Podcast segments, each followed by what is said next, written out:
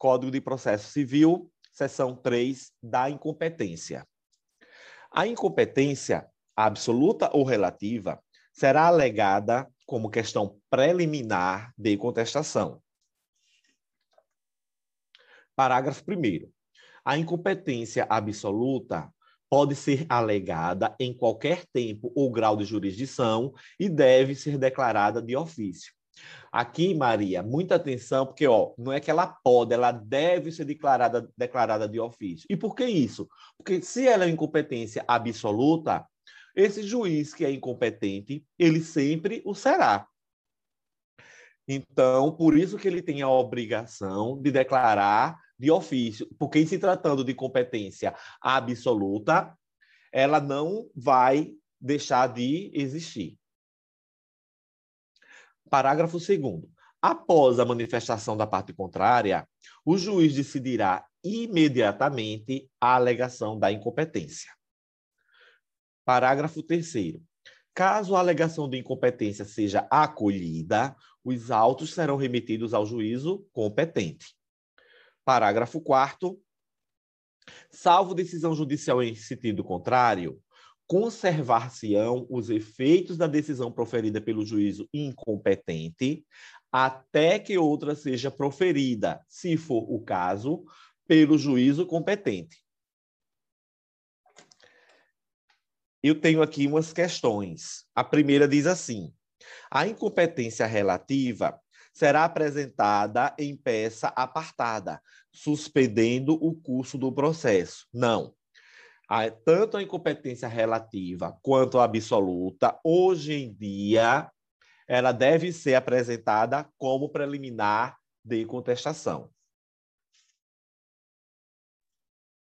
Após a manifestação da parte contrária, o juiz decidirá imediatamente a alegação de incompetência. Isso está correto, é exatamente o parágrafo 2 desse artigo 64. Reconhecida a incompetência relativa, são considerados, desde logo, nulos os atos decisórios proferidos. Isso aqui está incorreto, Maria. Por quê? O que é que diz o parágrafo 4 Salvo decisão judicial em sentido contrário, conservar-se-ão os efeitos da decisão proferida pelo juízo incompetente, até que outra seja proferida, se for o caso, pelo juízo competente. Então, não existe essa de vai se considerar desde logo nulos os atos decisórios proferidos. Tem que esperar o juízo competente analisar a questão. Questão: Declarada a incompetência absoluta, somente os atos decisórios serão nulos, remetendo-se os autos ao juízo competente. Essa questão está incorreta, Maria, por quê?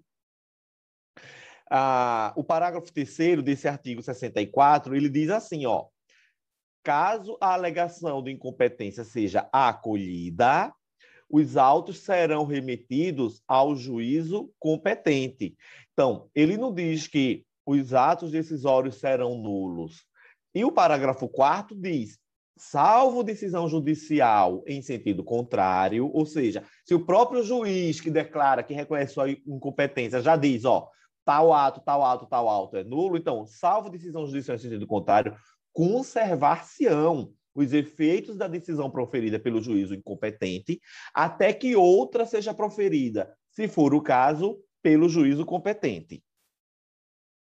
Aí aqui diz assim, ó, na sistemática do Código Processual anterior, a declaração, veja que era na sistemática anterior, a declaração de incompetência absoluta já ensejava de plano a anulação dos atos decisórios.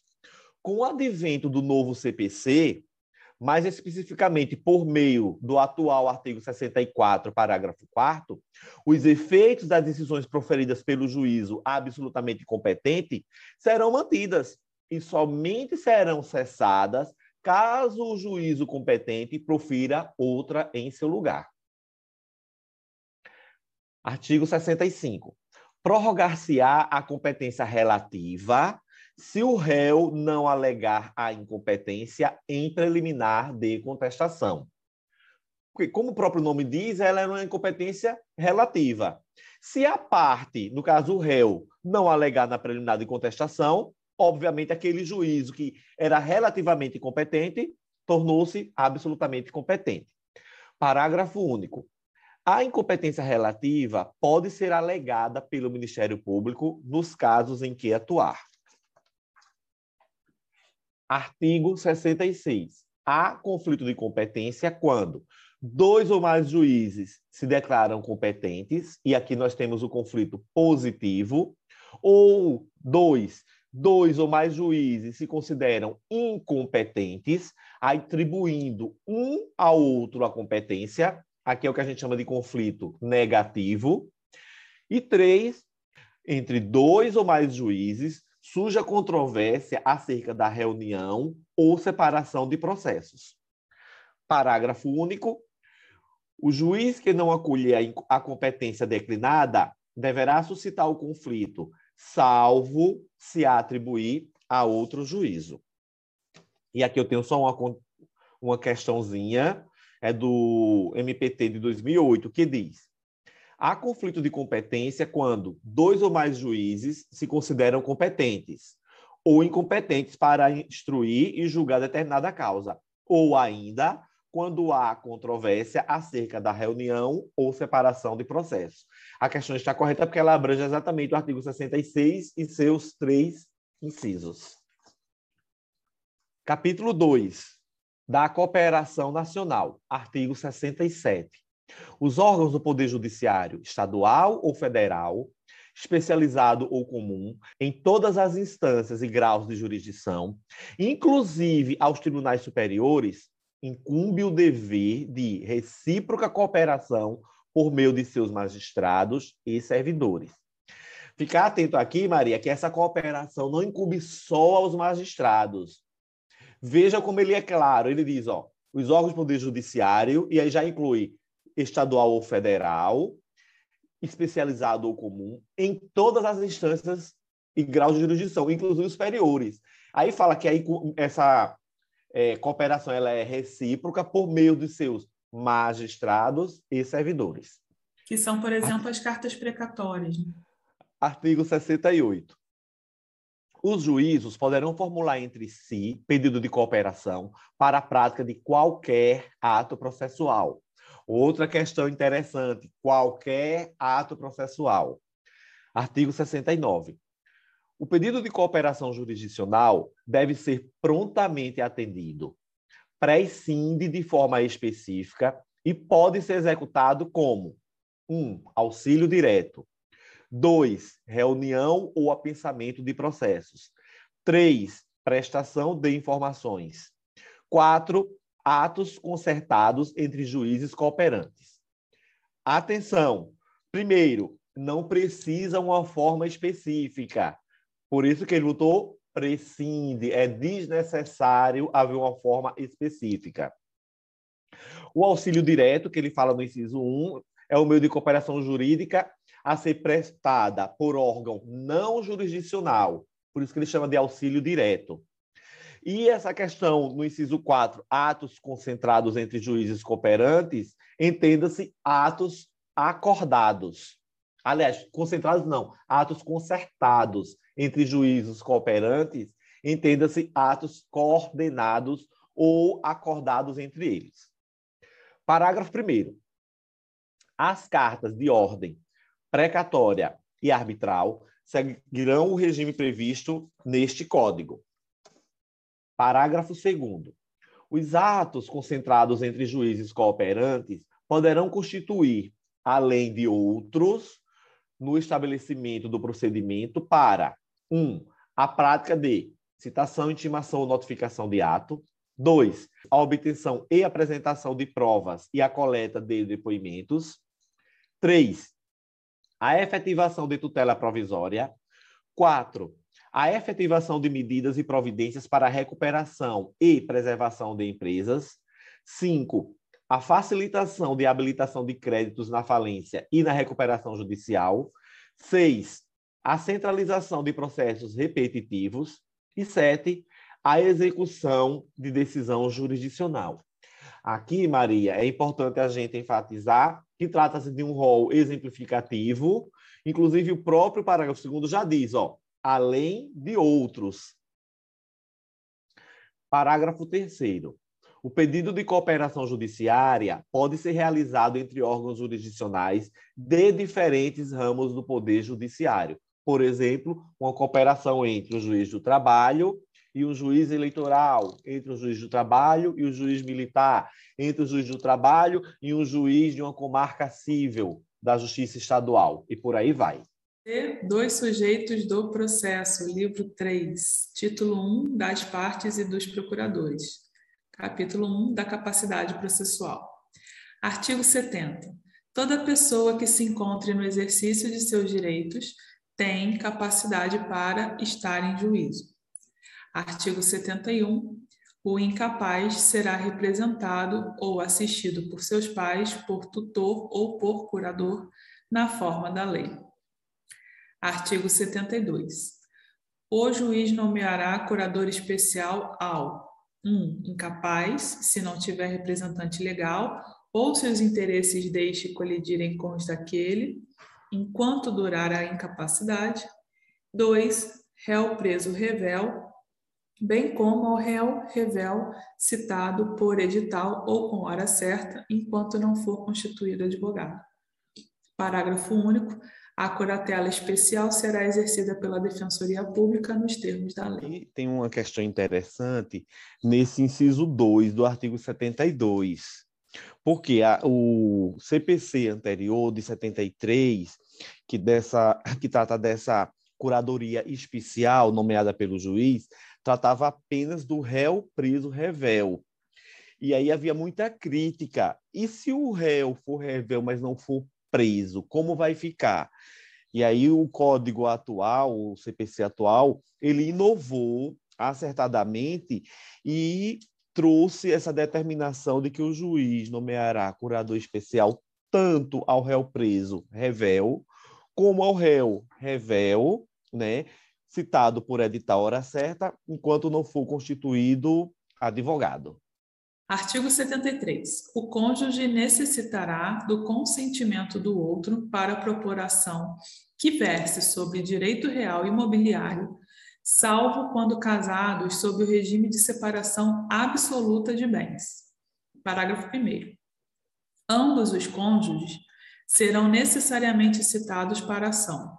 1. Um, que verse sobre direito real imobiliário, salvo quando casados sob o regime de separação absoluta de bens. 2. Resultante de fato que diga respeito a ambos os cônjuges ou de ato praticado por eles. 3. Fundada em dívida contraída por um dos cônjuges a bem da família. 4 que tenha por objeto o reconhecimento, a constituição ou a extinção de ônus sobre imóvel de um ou de ambos os cônjuges. Parágrafo 2.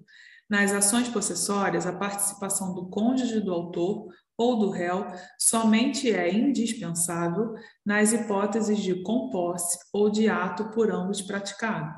Parágrafo 3. Aplica-se o disposto neste artigo à união estável comprovada nos autos. A união estável, salvo engano, tem um regulamento, um provimento do CNJ que diz como reconhece, né? Que é o registro em cartório. O caput do 73 é interessante que é para a propositura da ação, certo? Então, ó, ele diz claramente que o cônjuge necessitará do consentimento, do consentimento do outro para propor a ação. E que tipo de ação? Que verse sobre direito real imobiliário. Ressalvado que, se o regime de casamento for na modalidade de separação absoluta, ok? Então, para a propositura dessa ação, só é necessário consentimento, né? O outro cônjuge não precisa integrar o polo ativo. Isso, é, isso eu vejo que o pessoal erra muito. Uma coisa é o consentimento. Eu sou casado com Maria eu vou propor uma ação que verse sobre direito real imobiliário, então, basta um consentimento de Maria, pode ser uma declaração, simples, etc., para eu propor. Não se trata aqui de desconsórcio ativo necessário, ok? Agora, já no parágrafo primeiro, vem a questão de ambos os cônjuges serem necessariamente citados. Aqui sim é uma forma de litisconsórcio passivo necessário. E aí, em que hipóteses? Mais uma vez, quando se tratar de direito real imobiliário, exceto na hipótese de separação absoluta, né?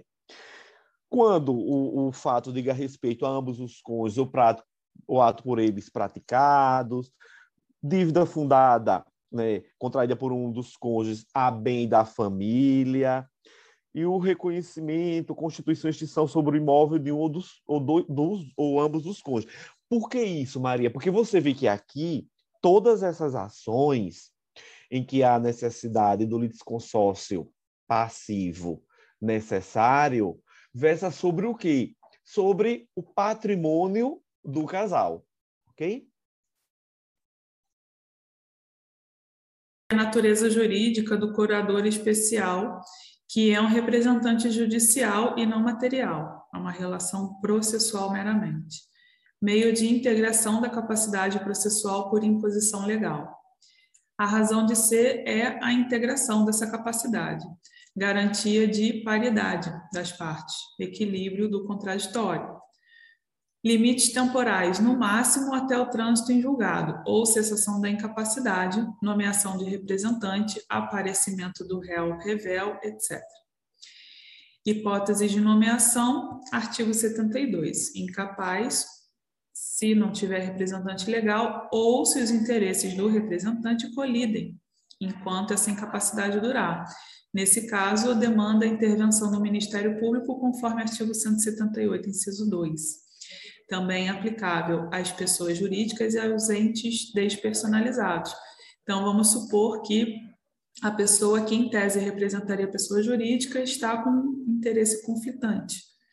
Logo, precisaremos de um curador para a pessoa jurídica. Súmula 196 do STJ fala sobre os poderes investidos. O curador não se torna parte, é uma função basicamente defensiva e pode promover chamamento ao processo. Formula defesa genérica nos termos do 341, parágrafo único, não pode dispor do direito material, mas pode consentir com a desistência da demanda. E o parágrafo único, quando fala da defensoria pública, significa que somente quando não há defensoria pública, qualquer advogado ou pessoa capaz é alfabetizada. Esse entendimento não é unânime sobre a possibilidade do curador não ser advogado, tá? O que normalmente se usa é a lista de advogados dativos da OAB o curador não ser parte. Tanto o é que, quando chega na fase de execução processual, a execução não pode se voltar contra o curador. Ok? Por isso mesmo que ele não é considerado parte processual.